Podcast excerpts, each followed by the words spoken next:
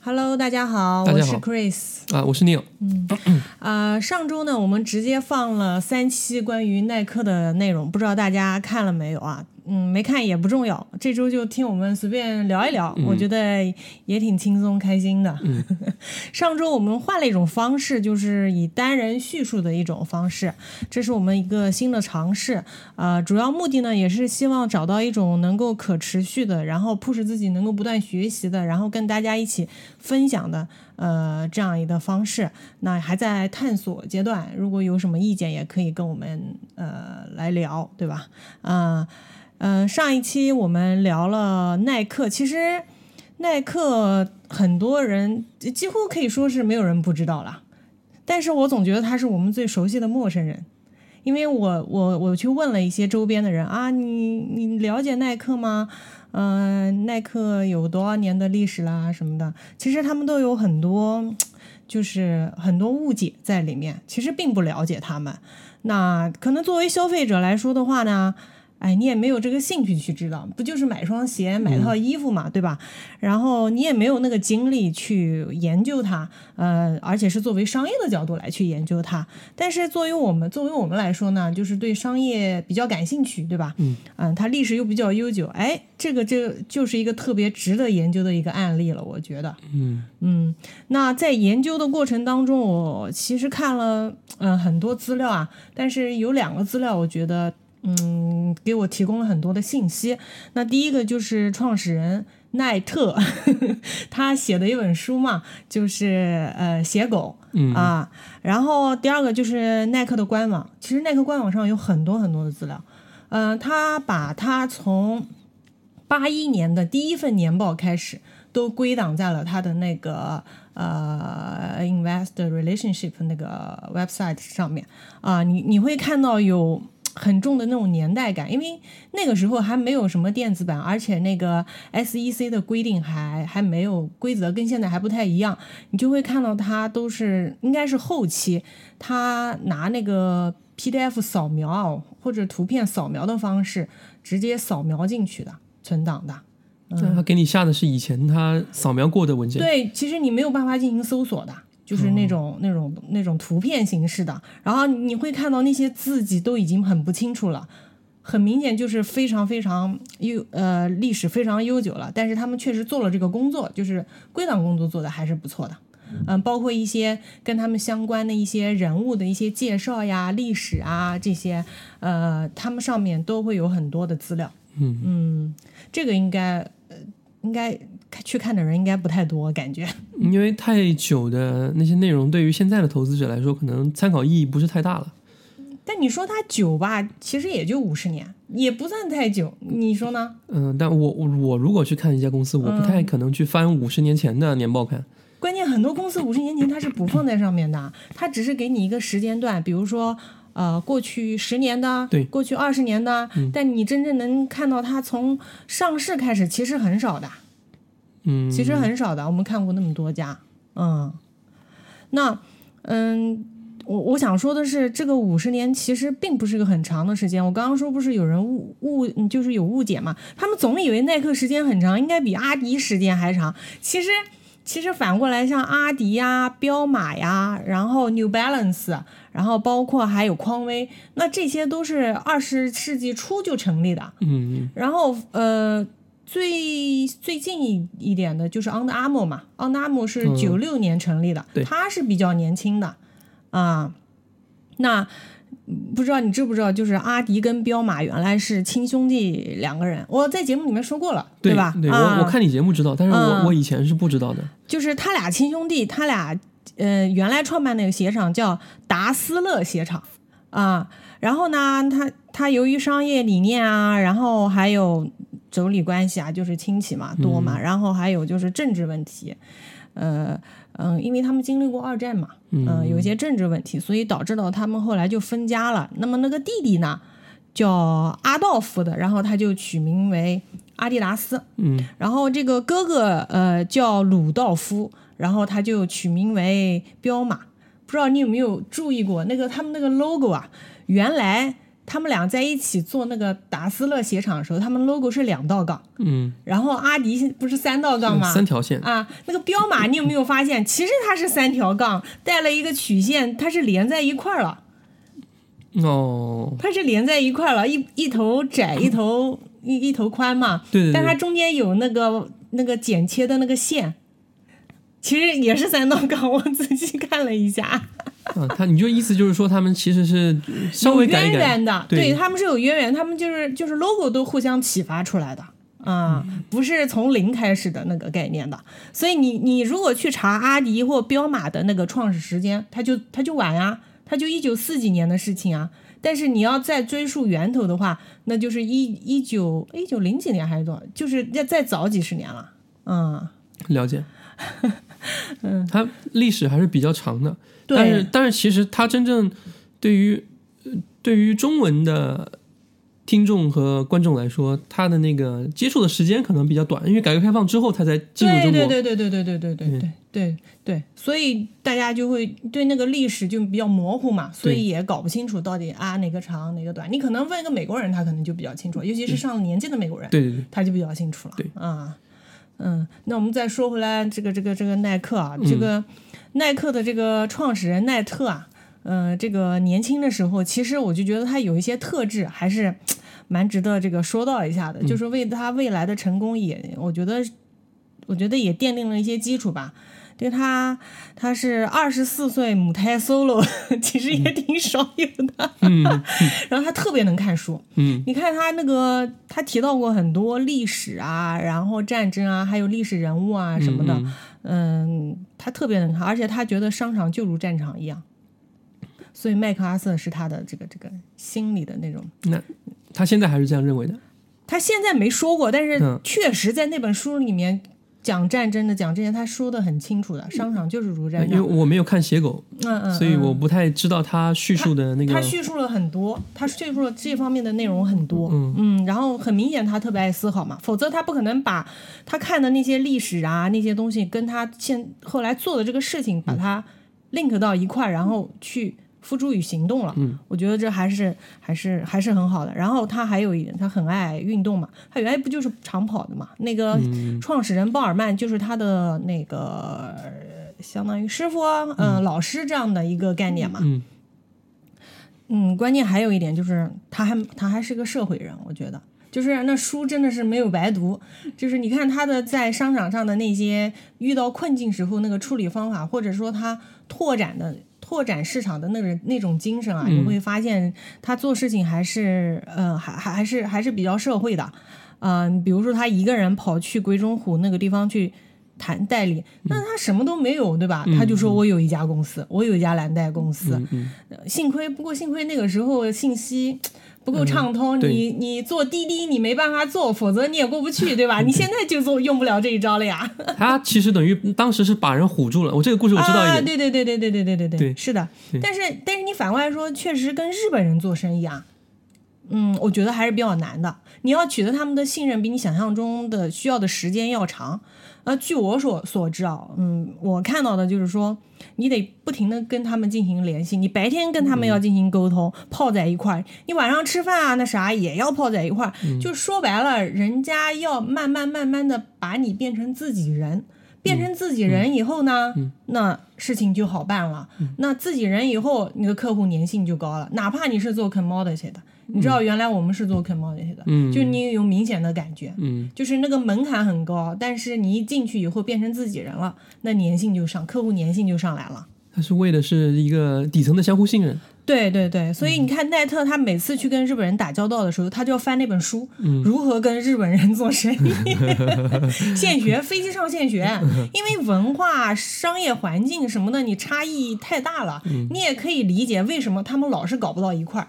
也是有这方面的原因，你也不能就是说，当然他书的角度，他肯定是说，呃，这个鬼冢虎这边的不对，但是你客观的来评价，确实是你的商业环境、你的文化，嗯太不一样了。他当时他们鬼冢虎也没有海外扩张的计划，应该是对，没有。对啊、所以所以这个东西可以很好理解。日本确实是一个比较特殊的一个一个商业环境。你看，就是早期的那些跨国企业啊，嗯，他们那个任命亚太区高管的时候啊，他们是把日本单独剥离出来的。嗯嗯，对。对吧？日本单独一个，然后亚太区其他地方一个，然后你看那些很多上市公司的那个财务报表啊，它分区域那个披露它的业绩的时候，它也是分了日本，然后亚太区除日本。嗯，对，对，就你可以看出来它的特殊性了。当然，你现在的话可能会好一些，为什么呢？就是说你亚太这个几个国家的这个市场都变大了。但是都是比较大了。你说的这个情况，现在我们最近看的那个，呃，奈奈飞的那个手册里面，其实也提到过这个事情，是吧？嗯，对吧？他他他提到过日本区的那个业务的那个事情，就说他们在国际拓展的时候，在日本遇到的阻力是最大的。嗯，那就印证了我说的话。虽然我们在不同的行业，但是都有同样的体验嘛。对，说白了，他意思就是说，在那边的行事风格跟他们在呃讲同类语系的。那些国家里面不太一样，嗯，处理方式的时候不太一样，导致他们如果用错了方式的话，那个员工会很困惑，就不知道你到底是想要一个什么样的效果。然后他记，我记得他那个手册里面讲过一个例子，就是说你到底能不能斥责员工在日本？那那问题是日本人是可以接受这一点的。呃，那个日韩台湾都是有这个文化，你不斥责他，他不知道今天该干嘛，他不知道该错了还是对了，他反而效率低。对他们一开始是他们的员工很困惑，说跟他们一起就是去吃饭的时候，他没觉得什么，他没对，然后他一开始呃新进来的员工觉得吃饭是一项工作，嗯，他们觉得很很约束，他们觉得总觉得哪里不对，直到花了好长时间，我记得奈飞好像三年。才开始摸清楚那个应该怎么样去面对这样的一个一个文化环境，对对对，确实不容易。然后，但是现在好很多了，因为什么呢？就是，嗯，现在 localize 比较就是比较多了。为什么呢？因为亚太区几个市场都大了，你要做区那个区域化，你还要做差异化，你要生根嘛。嗯，你你肯定是当地的人更了解情况嘛，对吧？还有一个就是说本地人才的攫取。那个崛起嘛，嗯，对吧？然后再来一个，就是原来那种外派的形式成本很高的。你想，你全家老小都要你负责，吃喝拉撒，然后孩子上学成本你全部都要 cover，然后再加上你另外的薪酬部分是要另外给你一个我们叫做 package 的东西的，嗯，然后你你成本很高的，然后还有专门的 HR 来处理这一方面的这个 expatriate，就是这种外派人员，嗯，所以真的是成本太高了，然后。呃，就就现在就是现在基本上意识到这个问题的比较多一些了。哎，我这个有个问题，就是你说的外派这个事情，其实感觉好像就就连就是这个事情本身在本质上对于日本好像跟其他国家文化上也也有点不太一样。就是在在别的国家有时候他呃，比如说我我在国内。哦，你外派我到新加坡去，嗯，然后你承担我在所有新加坡的这个费用，对，然后包括我家庭的承这个费用，对对对对，看起来对于一个中国人来讲，这个事情并不是一个坏事。一般来说，欧美到这边来也不，人家都愿意来啊，对，啊，但是但是我发现好多日本企业，他们尤其是国就是有国国家背景的企业，嗯，他们好像就是如果我要把你，嗯，就是希望整你，或者是说希望。把你这个上上升之路给掐断，我的方法就是把你外派走。哦，这个呃，我懂你的意思了。当然，这个就是要具体问题具体分析了，每个。每个公司你说的这个情况，它面临具体的情况不一样，有的是有的是这个职位不重要，他让你去了，对不对？有的是这个职位重要，他派你去了。这个你你每个公司不一样，你要具体情况具体分析 啊。这样子，嗯，对对对，所以也得分分分分。但是但是那因为总体来说的话，都是高管外派嘛。对，那那你的薪水到位嘛？然后比在他们就是在当地的话，要那个。各方面的条件要好很多，所以早年的时候老外很喜欢外派。嗯，嗯，所以我觉得很奇怪，因为你反观日本人，除非你把他外派到发达国家去，嗯，基本上他是不想去的。很多那个例子里面都是他不想去，因为他觉得他去了以后，基本上就回不到他原来的那个职位上了。嗯，回不回得到还得看具体情况、嗯情况，然后看跟的老板啊什么什么，就是这个这个里面就有很多很多说到了，这个真的是每家企业都不一不一样，嗯，对但但是外派出去不一定是坏事，哦，不是不是不是，嗯有的时候你比如说你在总部，你根本就没有，呃，你要积攒 experience，然后你才能往上升，对不对，那你外面有一个 GM 的位置给你，你可以管理那么多人，去三年回来，你的经验攒足了呀，你各方面的条件都够了，那你往上升的这个。呃，这个这个这个要素都有了呀，那老板也可以帮你往上推嘛。嗯啊，所以具体情况具体分析。所以还是要看那个一个一个具体的企业的一个文化情况。但是、但是你你说到这个事情，我想另外一个一个例子，就是国内的企业的例子，嗯就是之前小米他们把那个啊、员工派向武汉的时候，就说如果是武汉籍的，然后你回到武汉的话，我给你加薪水，但是很多人不愿意去。就是因为不愿意去才给他加的吧？呃，反了吧？这个对你说的也对，但是他们他们不愿意去的逻辑是说，就比如说我现在工资是两万一个月，嗯然后我如果去的话，你给我加到四万，但是我不愿意去的原因是因为我觉得我去了武汉的话，我就就不可能再进晋升了，对，哦，那这种我还真不知道他们企业里面的那种，因为总部在北京，嗯嗯武汉只是个分公司，也就是我把你派过去，我给你加了薪水。你回到你自己的老家，但是你就别想再晋升了，嗯有也有这个有这有有这种情况，也有可能，因为你离总部太远了。太远了，对对对对对对对，是的是的是的，是有这个问题，嗯。啊，那看来这个文化还是有不一样，我们一聊就知道，就是各种情况都、不一样都都一样，嗯理解。对对对，都不一样啊、嗯。那就是说到刚刚说了奈奈特好多这种他个人的这种天生的，其实是天生的很多天生这种特质，对于他后来的成功有很大的帮助以外，我觉得，嗯，还有一个人啊，对他来说可能也很重要，就是他老婆。嗯。他在书里面就是写他老婆就是非常的优秀，就是呃，相当于是一个非常优秀的贤内助的那种一个角色。嗯、呃，这个他这个感情生活，其实他在这个书里面也说了，说了三段啊，但不是一共只有三段啊，我我我判断就他说了三段啊。嗯，可能可能美化过。哎，对对对，你说的对，就是。我我带着我的八卦之心去看的时候呢，我老觉得意犹未尽，因为很多时候就是突然没了，就这种感觉。就 他没说透，因为可能有些东西也不方便披露出来，就是它内容。也涉及到隐私的问题。对对对对对，那第一个就是第一段很简单，就是那种好像是异地恋，连手都没牵过的那种。然后第二段就我觉得很刻骨铭心，就是他在日本的时候找鬼冢虎嘛，经常去，然后去富士山。啊，登山的时候碰到的一个美国女孩，那女孩家境是很不错的。然后他们回回美国以后呢，那女孩到他们家来了啊，什么父母啊、亲戚啊、姐妹啊都见过了，然后两人关系也挺好的。但是女方家不同意，然后就然后后来书信往来，然后突然就断了，然后就再也没有了，你知道吧？中间少了一个环节。哎，逻辑上我好像哎有点说不通啊，可能是有一些没有没有说出来，哎，对对对，没有说出来。嗯、那他这个老婆呢，跟他是第三段恋情，嗯、呃，是师生恋，嗯。嗯、呃，是他在大学里面教会计的时候呢。呃，认识的，然后啊，哎，他还蛮会的。他说，哎，他就把他这个老婆介绍到他们公司来做会计啊，做些行政啊、嗯、这些。后来就两人就在一起了。哦，后来他老婆一直就陪在他身边，然后书上写的是每到困境的时候，反正他回去回家啊什么的，他老婆老婆就是给予温暖的那种那种嗯那种感觉，就是你什么样的结果我都能接纳，我也接受，就是这种角色。啊，我觉得对于这个他，其实他不是一个人成功，他是一个 team 或者说一个家庭的成功了。从这个角度来说，但也是一个呃内内部从内部讲的话，它也其实也是一个创业的过程。对对对对对对对对对，内外都一样。对对。然后除了他老婆，就是说。更多的是心理上的，他老婆其实更多是心理层面的。那另外一个人就是我今但我在这个上周那个节目里面有说鲍尔曼嘛，嗯，就是他的这个合伙人。那呃，有兴趣可以直接去看那那一章，就是耐克成功的关键那篇。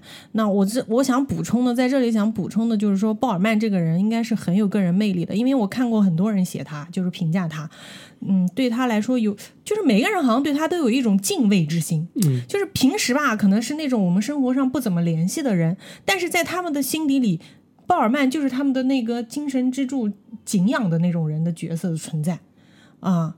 你包括到了鲍尔曼的晚年的时候，其实他晚年的性情是出了一些变化的，嗯、但是周围的人都非常包容他。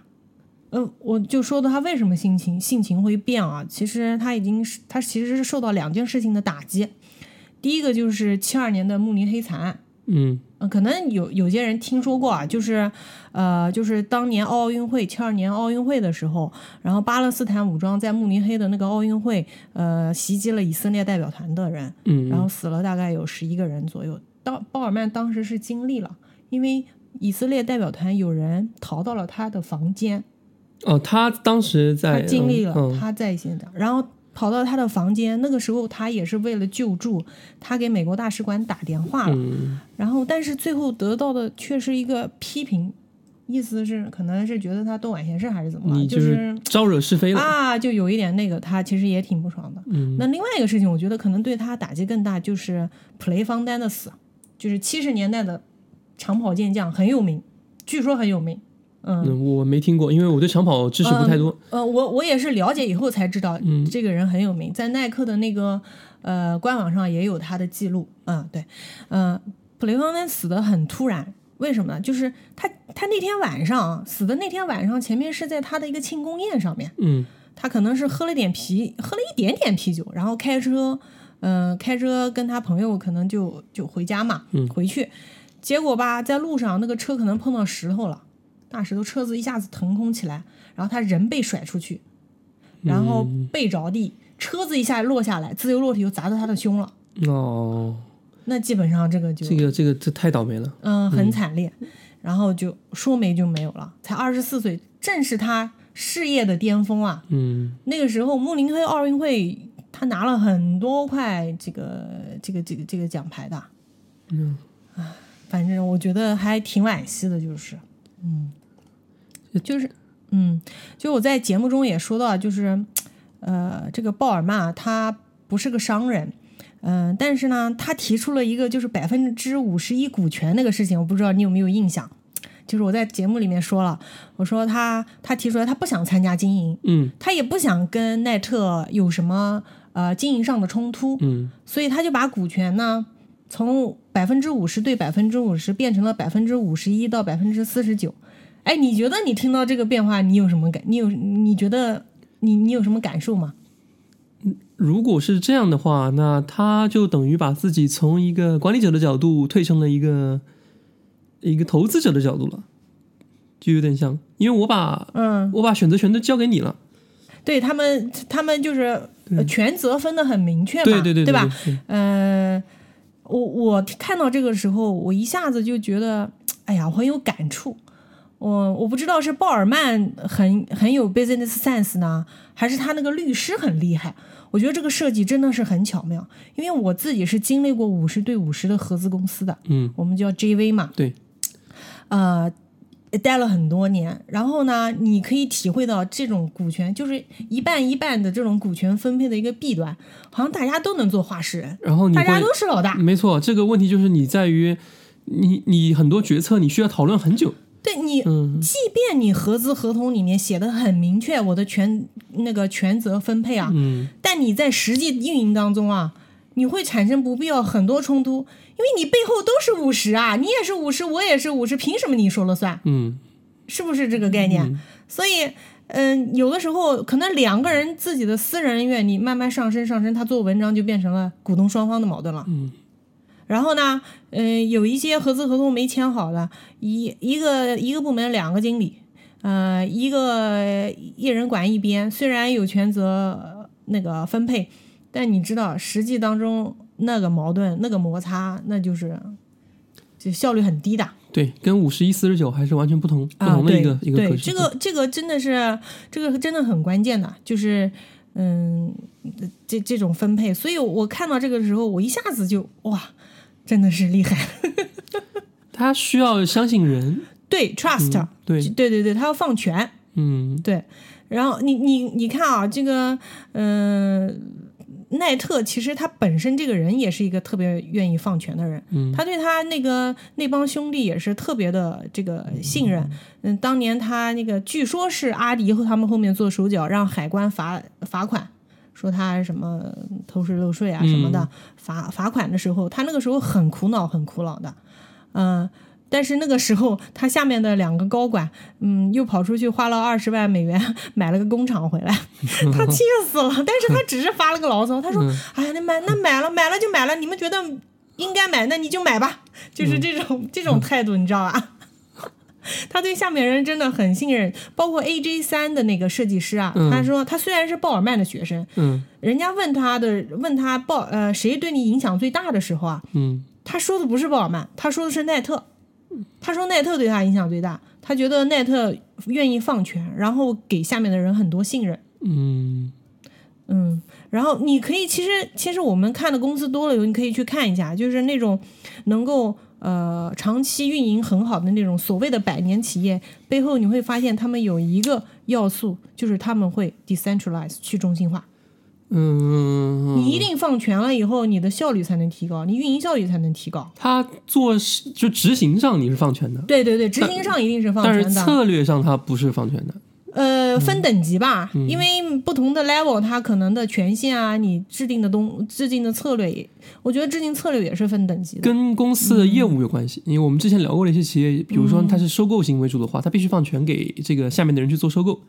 嗯，对，那那个没办法，那个但是如果是你有执行这种，但其实工业企业也是这样子，对啊，有执行层面的话就也是这样的，也是放权的。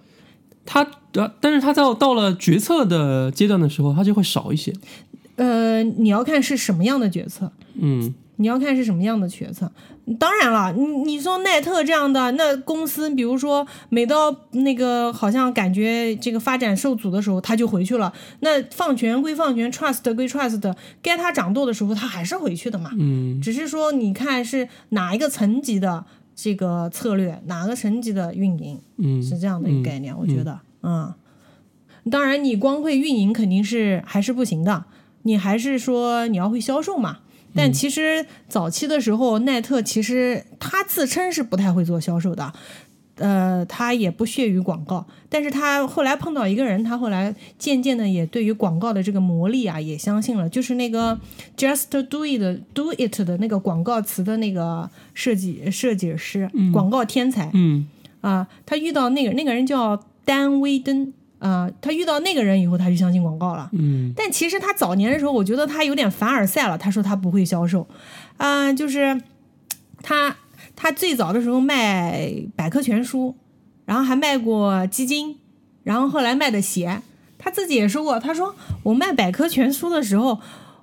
我都瞧不上他，他觉得那是个垃圾，他自己都不觉得这是个垃圾，他怎么卖呢？他是为了营生嘛？对呀，然后后来他卖基金，那好一点，但是呢，他没有热情，你知道吗？然后但卖鞋的时候，他他就发现了，他不是在销售，他是在卖对跑步的信仰。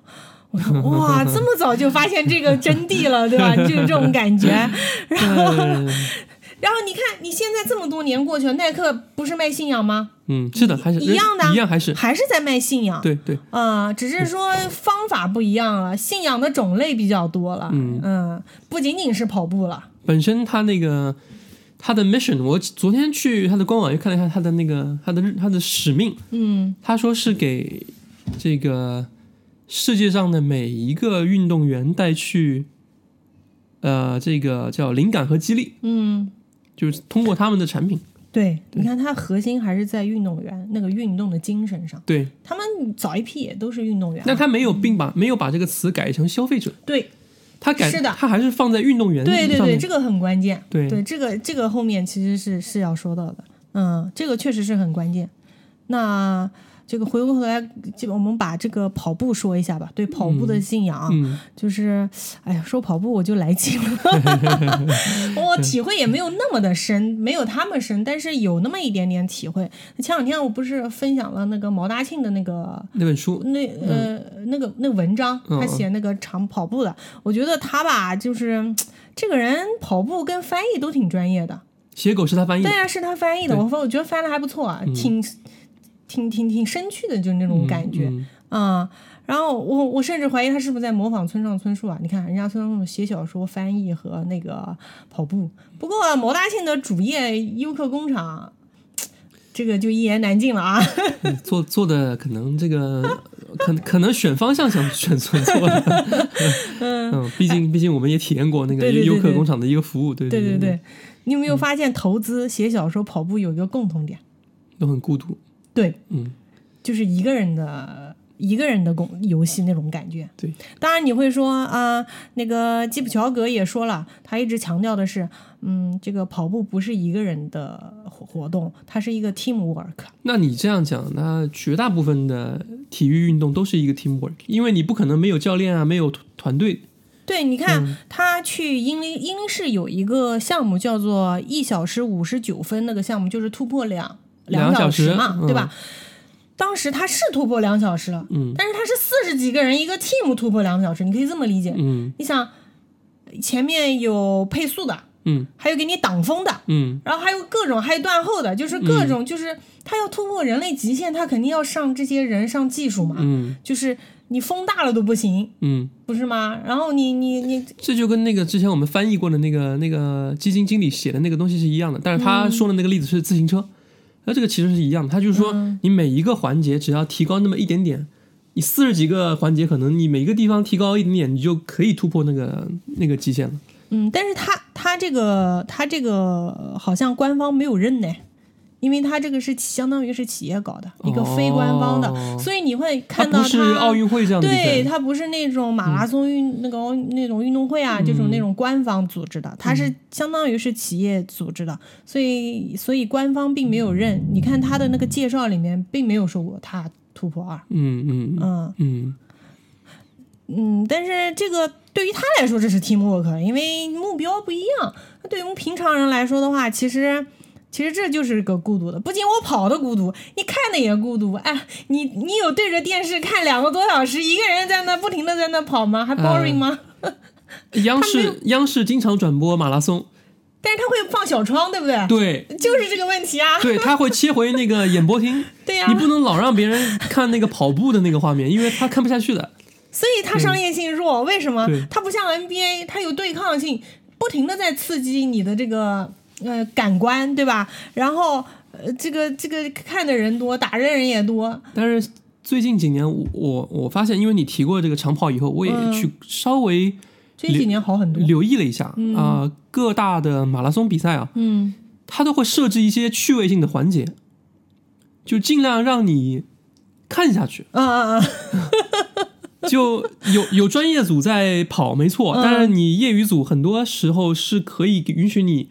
有一些趣味环节的，比如说你可以穿你喜欢穿的衣服呀，哪怕肥胖一点啊，或者是一个就是呃不不是常规的衣服。对，那就像那个毛大庆穿那个关门兔，他就穿了一个那个兔子的那个那个服装嘛，对，不然确实看不下去，对吧？然后又还有半马，就是你专专对对对专业的你跑全马，嗯，有有三公里、五公里、十公里，然后半马、全马，对，是这样子的，对。然后每一个每一个那个不同的级别的人。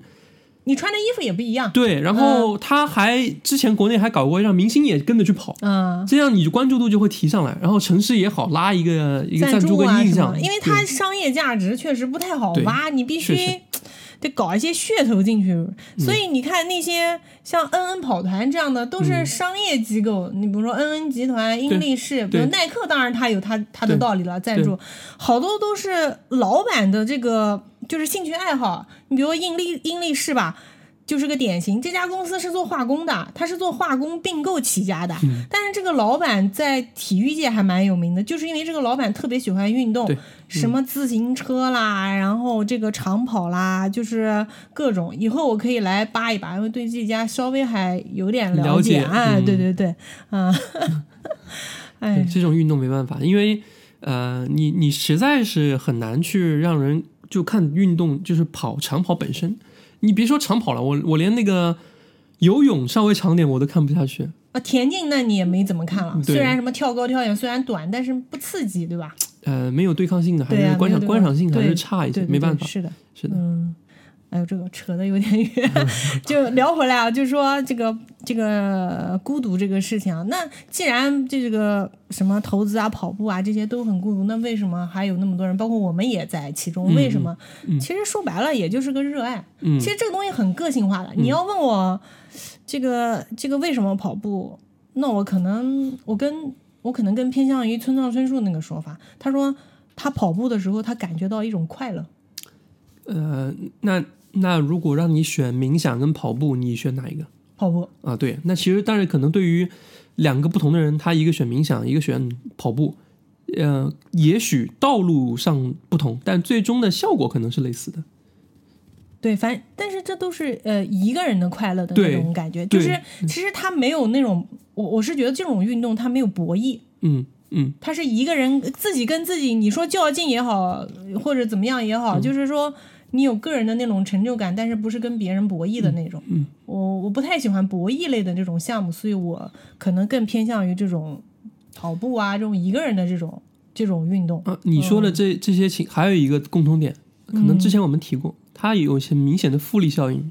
对对，就一开始你是没有，你就一天你你一天跑一百公里也没有用，你得一天跑个五公里、十公里就不一样。积累，就是他们。跑马拉松，如果你要呃，你要你要，比如说现在零基础，对吧？嗯。你要开始锻炼，到某一个点，你要去跑马拉松，在前期的时候，嗯，他们都会跟你说，嗯，不要考虑速度，不要跟别人 PK，不要跟着别人跑。嗯。你要第一件事情是什么？你要积累量，你就是要积累量，你其他什么都不要干，那就说明什么？你跑越跑，最后你就是。你就会显现出来那个负，你到后面再去考虑这个事情。嗯，就前期你就有一件事情，就是积累量。其实这个你说的对，这就是复利。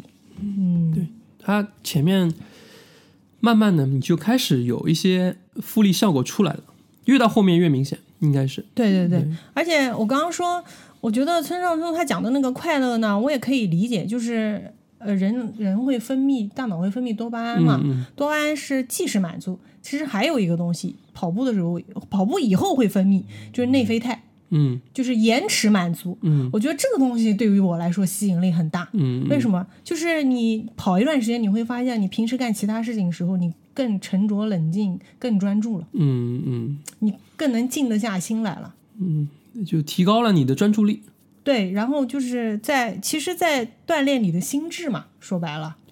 听起来其实还是跟跟冥冥想很像，很像，对，嗯，对。但是你说白了，你让一个人每天在那在那打坐个二十分钟、三十分钟，确实也挺难的，因为很多人就没法静下心来干这个事情。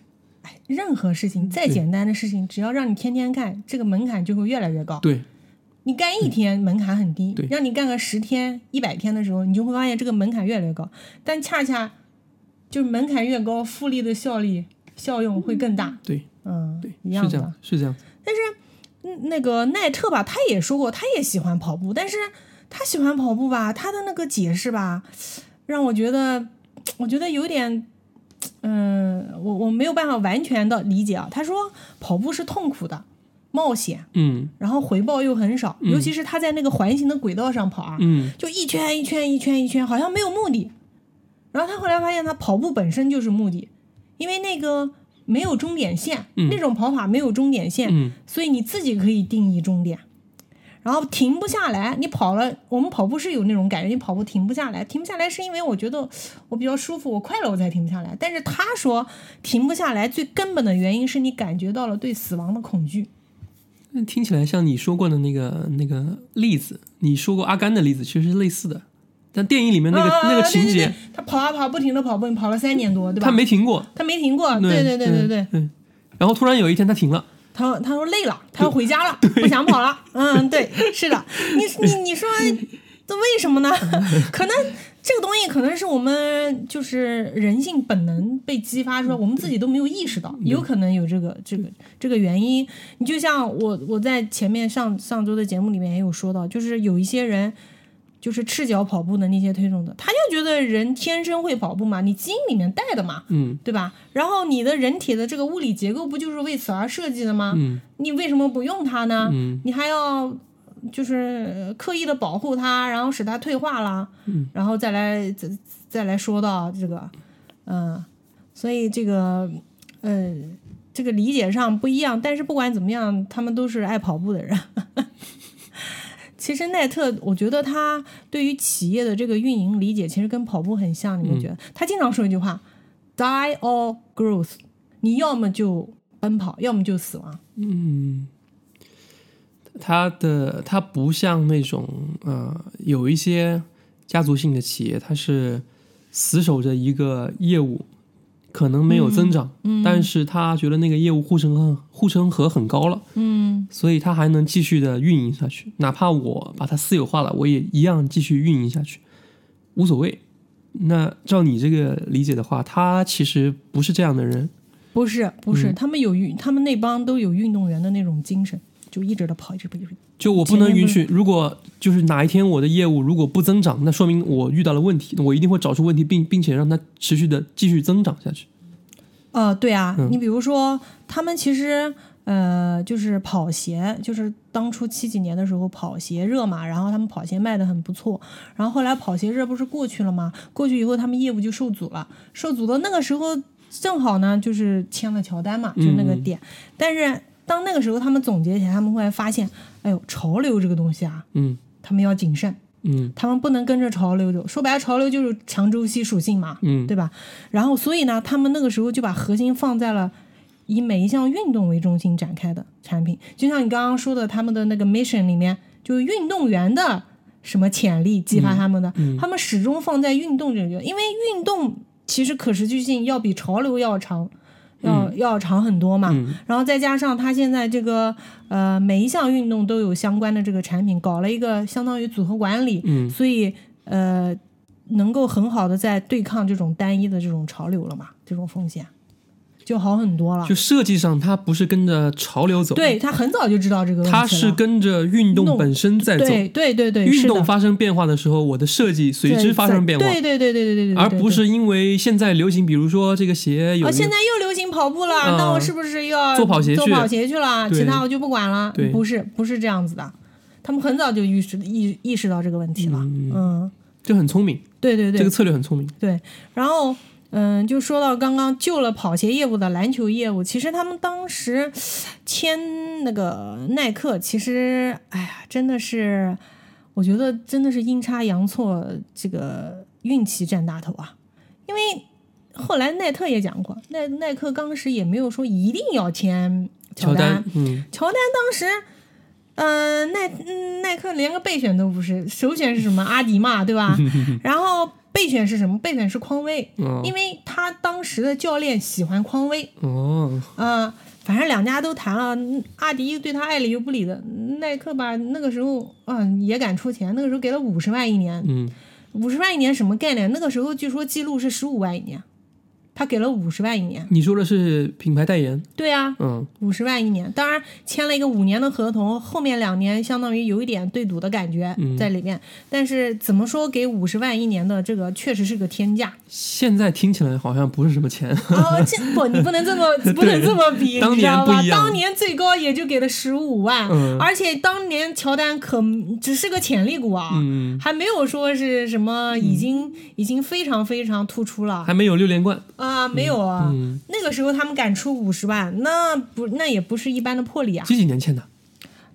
八四年左右。哦，那太早了，因为乔丹直到九四年、九五年才把对啊，六连冠差不多打完，对，所以他早了十年，你说敢非非常难。这个，是不是敢赌的很？对我感觉那个其实是是个赌博，是一个很大的赌博。如果你赌错了，那可能会导致你篮球鞋的销售就滞带好多年。嗯。嗯，回头回头看的话，我说。嗯嗯嗯，对，他你看现在现在乔丹品牌是单独披露的，它是从一六年开始嘛？为什么单独披露？就是因为它体量越来越大了，嗯。体量，而它现在还能。还能两位数的增长，嗯。耐克现在已经是个位数增长，增长不动了，百分之六左右嘛。嗯，嗯，它还能两位数的增长，你想想看，很厉害的。所以我觉得这个东西，哎，没办法，他那个时候确实是敢赌。这个这种策略也是阶段性的。啊，对，他现在我最近看他的那个一些做法，就是说直接给联盟投钱了。啊，对对对、嗯对，联盟联盟是一块，然后俱乐部是一块，个人也是一块。嗯还联联盟不是签了一个八年的协议嘛，十亿美元嘛，啊，那个右胸的 logo 嘛，对就是那个，我最近看他们最新的一个联盟的那个投资是那个 WNBA 的，那、哦那个女女子 NBA 的，嗯嗯然后现在女子 NBA 起来了，女子运动全球现在普遍都起来了，普遍都起来，关注度不一样了，如果比以前高多了嘛。你看最最近女篮不是这么多人这么多人看嘛？对对对，然后然后看了一眼，他们给给 WNBA 也投钱，然后这顺便瞅了一眼这个嗯这个给这个联盟的估值啊，这个联盟估值现在十二支球队加起来，好像价值是在单 WNBA 啊，嗯每一个球队平均下来好像价值五呃八千三百万美金左右，诶呃就等于差不多十个亿，嗯，就是那个球队，嗯、全部加起来挺多的了。虽然虽然这这么多球队加起来还不止，还还可能还没有一家 NBA 球队之前，嗯但对于女性运动来讲，比比以前那是天翻地覆的一个变化。所以他可能也他，你就像你说的，他不会压潮流，对，我压我压住这个已经成长起来的一个一个联赛。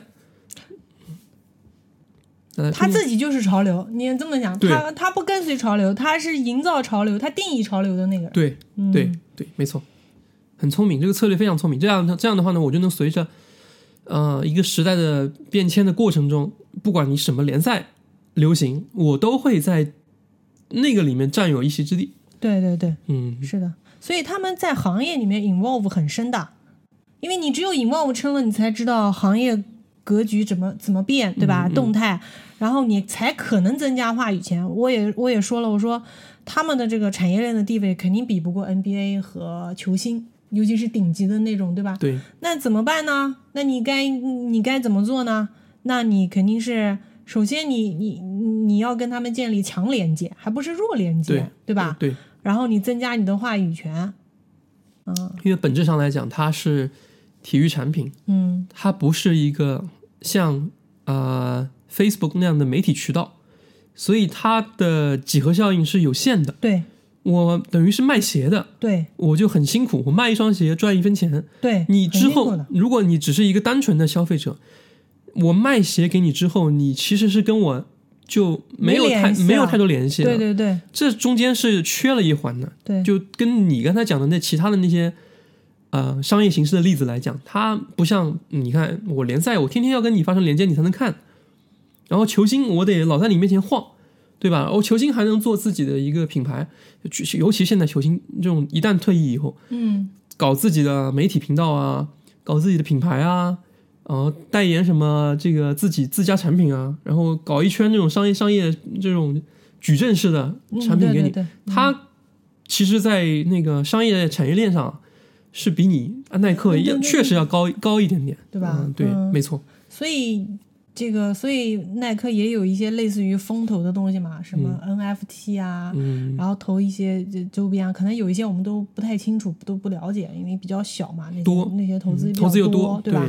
嗯，但是怎么说呢？就是呃，即便是靠运气，你也得先 involve 进去再说。嗯你谁也不知道未来是如何演化的。嗯嗯，反正它的大方向是是没错的，就是要扩大自己的影响力，提高自己产业链的地位，不仅仅是个是一个卖鞋、卖服装的一个公司，否则你没有溢价呀，市场也不会给你溢价的。对，是是这个问题。然后它它的科技投入其实也很大，嗯，他花了不少钱去砸向这个科技投入类的这个对对对对对这个方面。对对，什么材质啦，然后那些呃，可能什么人工力学的那些研究啦，就是各种嗯。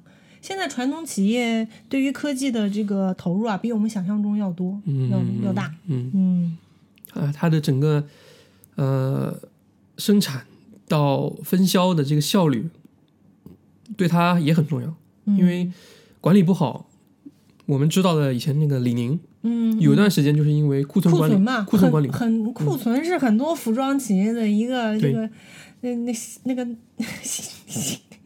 叫什么这个就是一个梗啊，过不去。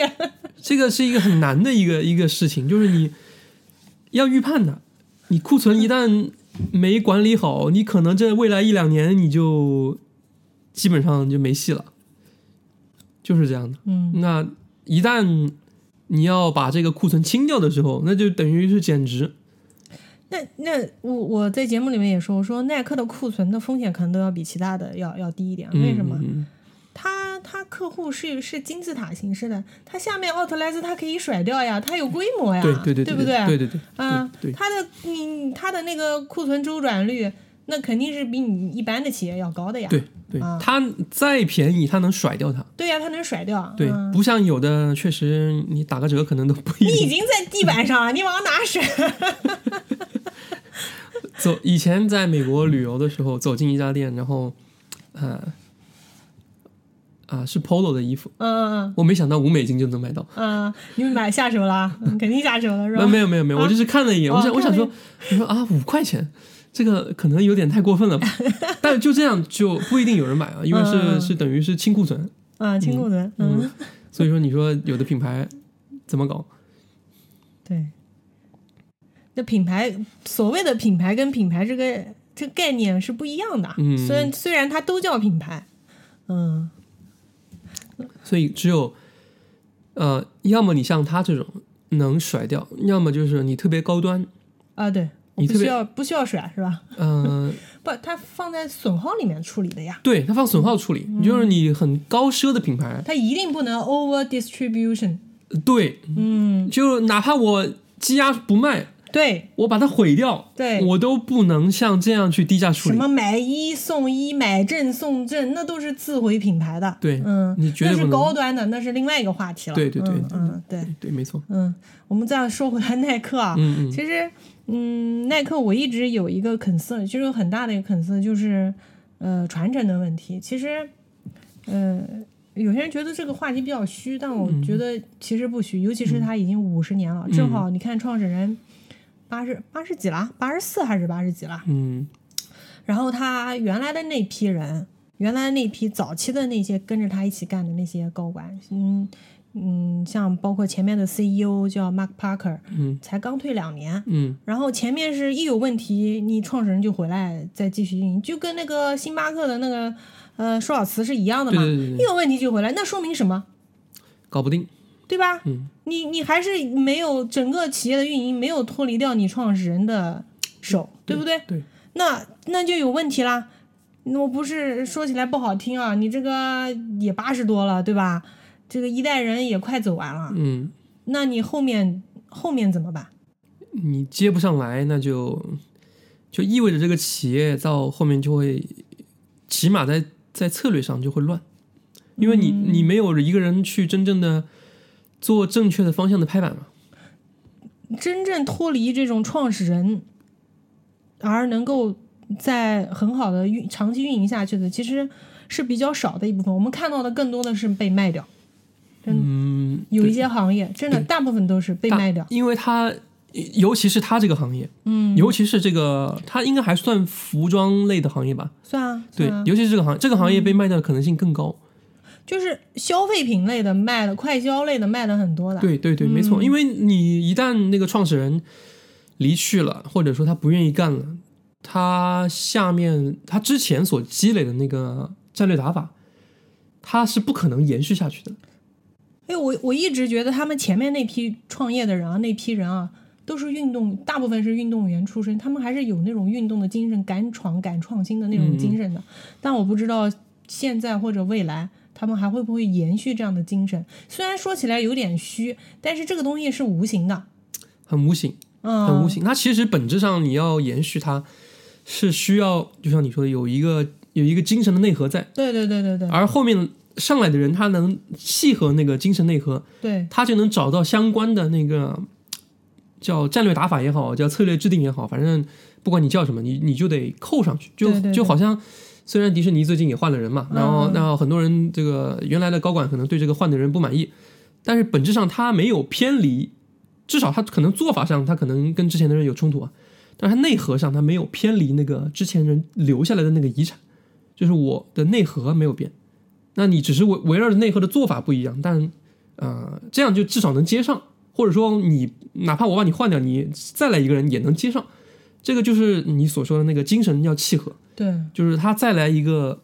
奈特走了，那下一个也要是如果假设也是个运动员，可能就会接上，嗯，就是或者说你能理解。啊，能能够完全理解，你也能做到，对。肯定是这个。他的精神传承很重要，但是这个东西往往你这个拖的时间越长，我们看到的企业其实它的那个脱节的风险是越大的，尤尤其是我个人，我也看过一些那个服装类的企业，这个可能脱节的可能性更大，因为它跟设计类相关。就以前我老喜欢看一个牌子叫 Guess，然后那个 Guess 的两个创始人走了啊，Guess 啊，拍拍屁股走了。Guess 现在烂的真就的是，就直接烂大街，就直接烂大街。那个 Marciano 兄弟就直接拍拍屁股走了，我不干了。然后因为他们以前两个服装设计师嘛，然后做了品牌，然后服装设计师都不在了，那你还希望他现在的产品跟以前一样？那是不可能的，所以干脆就就就就对啊，这样我们。经常看，就是喜欢某一个牌子的衣服，看着几年突然换风格，我肯定判断就是换设计师了嘛。那我不喜欢这个风格了，那我就不买了嘛，对，我就走了嘛。对，就就这个问题。所以你说回来啊，就就嗯，鞋子或者说体育产品，呃，其实就像你说的，刚才聊的那个本质的那个内核精神认同，还真挺重要的，真挺重要。因为因为你我举个另外一个例子，可能嗯不太契合，但是意意思是一样的。科比虽然已经去世两年了，嗯，但是他留下的那个精神老是被球员所提及。就是我进这个联盟打球，嗯，哦，那先看谁向向谁看齐呢？啊，好像是想想的话，好像以前前辈里面啊，科比比较好。为什么呢？因为他的精神在，嗯，就不服输，嗯，然后那种曼巴精神，曼巴不能呃，精神对不能不能服输。我要我要我要尽我最大的努力。那那问题是，你如果把这个丢了，就咱们咱们举个例子，呃，突然联盟说咱们朝娱乐方向走，那就跟以前完全不一样了。那等于你换了个方向。我觉得这个对于服装品牌来讲，可能是就是，也许是致命的。就是他们如果比如说你一个运动员，以前是运动员创创创业的，嗯，现在咱们换了三个职业职业经理人来，职业经理人最在意最在意的是数据，对啊，呃，短期数据。短期短期他短期业绩的考核的这个压力会比较重，他会把他会短视，不自觉的会短视。嗯，他还不觉得可能，那这个时候就很难接上了。然后他们家其他人不知道能不能就是他插上，他他有两个儿子，说起来也挺那个的，挺挺挺可惜。他有一个儿子早年零零年的时候因为潜水事故去世了，哦，啊、就是少少了个人，啊，然后他还有另外一个儿子，就是在做动画导演嘛。那那个我知道，啊对吧？嗯对，嗯。拍大黄蜂的那个导演，我想他好像也在董事会里面，但是问题是，他接不上吧？这怎么接啊？难道管理耐克比做动画导演嗯来的更容易啊？你你你让他去拍个耐克的纪录片也许行，但是，呃，不好说。嗯，确实，即使耐克有媒体渠道的打算，你好像也不是主业，暂时。嗯，他这个肯定不是那种想家族传承的对对这，种路线。对啊，对所以所以你看，必然最后这些企业都要走向一个，呃，走向一个传承的问题。对对嗯，那他们美国的公司，我们看下来，绝大部分都是后面的这些家族人成员，基本上都只是持股而已。对，他的股权跟他的运营是完全分开的。对对嗯对，它不像欧洲企业，欧洲企业好像接班的还挺多的。啊，对，欧洲企业那种百年的那种，都是很多都有有接班的。这个就跟文化有关系，我就发现这一点，就是挺有意思。就是美国人他，我不知道你看没有嗯看美国电影，你有没有发现一个特质啊？就是包括动画电影也是一样，就是但凡一个人出生在一个大家族里，他要证明自己的方式，往往不是说咱把这个家族这个给我的东西做好，我自己出去另起哎摊是吧？哎，对对，就我一定要证明给你看，我是可以的，不哎在你的这个照顾之下。哎，没错是吧，哎，没错。然后呢，可能部分的这个家族还是比较传统一点啊，那他就会指责这个另类，说你怎么这么自私啊？我们的大家族这个可能就只有这么几个人能指望啊，然后你偏偏就不接班啊，你非要出去自己搞一摊啊。然后他说我就这样，这就是我们这新一代的这个这年轻人就应该做的事情。他觉得不应该依附于大家族之下。然后另外一个他也会描，就是电影里面啊，至少也会描述一下这个这个人很烦那种大家族的各种条条框框。嗯嗯，就明明我是一个独立的个体，但是我要依附于你之下，我要去参加很多不必要的那种社交，或者说我要跟甚至跟某些人进行一些这个打引号政治相关的一些一些社交也好啊，甚至联婚姻还有联姻，对对吧？嗯，还受不了。但是呢，反观欧洲，好像人他那边的那个文化传承就不太一样。他们给那个孩子洗脑洗的挺好，就是你得你得接我们家族的班，这就是你的人生。不过也也看，嗯，我我现在就不剧透了啊。反正我下面研究的那个可能对你对你的这个观点可能有一点点反驳，我们下一次可以单独再聊。嗯，那今天我们就差不多了，那就先聊到这里。好，嗯，我们下次再见。耐克就聊到这里。嗯，拜拜，拜拜，再见。